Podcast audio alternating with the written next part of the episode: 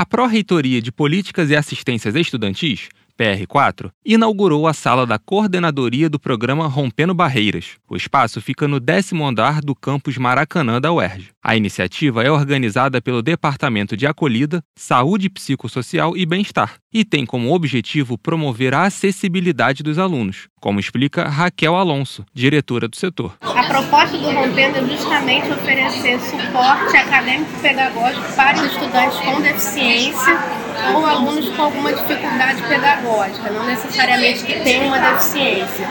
Então a gente também dá apoio a alunos com TDAH, alunos autistas, e a sala do Rompendo Barreiras, ela é uma sala de recursos, né? Ela é voltada para o estudante. O espaço conta com diversas ferramentas que facilitam a acessibilidade, como uma lupa eletrônica, que amplia o texto do papel para uma tela, auxiliando as pessoas com baixa visão, e mouses adaptados para indivíduos com baixa mobilidade com as mãos ou sem elas. A professora Valéria de Oliveira, coordenadora do Rompendo Barreiras, destacou a importância do programa e que a universidade como um todo deve considerar a questão da acessibilidade. A importância do Rompendo Barreiras é que ele se torna um locus, um canal para propiciar acessibilidade, para garantir a permanência dos nossos estudantes na universidade, estudantes da graduação e pós-graduação também. Não quer dizer que o Rompendo Barreiras seja o único local que deva se preocupar com acessibilidade.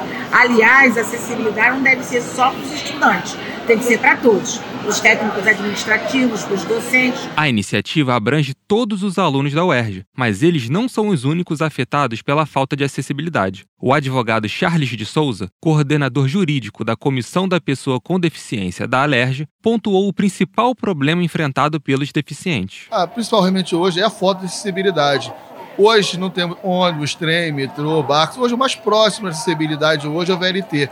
Porque você pode conseguir passar por uma universidade do estado do Rio de Janeiro, como a Oeste, como aconteceu com um colega que mora em Queimados, mas não consegue chegar porque não tem um trem acessível, não tem um ônibus acessível para eles poderem chegar. Então, o principal ponto é a acessibilidade barreira arquitetônica e transporte e também a barreira atitudinal. Também você, muitas pessoas não têm essa consciência de também auxiliar e ajudar essa pessoa com deficiência nesse ir e vir do seu direito de ter acesso. Deficiente visual desde os 21 anos, o advogado se formou na UERJ e afirmou que escolheu a universidade porque sabia que receberia o apoio necessário. Durante a graduação, foi auxiliado pelo Rompendo Barreiras, participando também como bolsista do programa com colaboração de Diogo Miranda, do Rio de Janeiro para a Rádio Erge, Eduardo de Souza.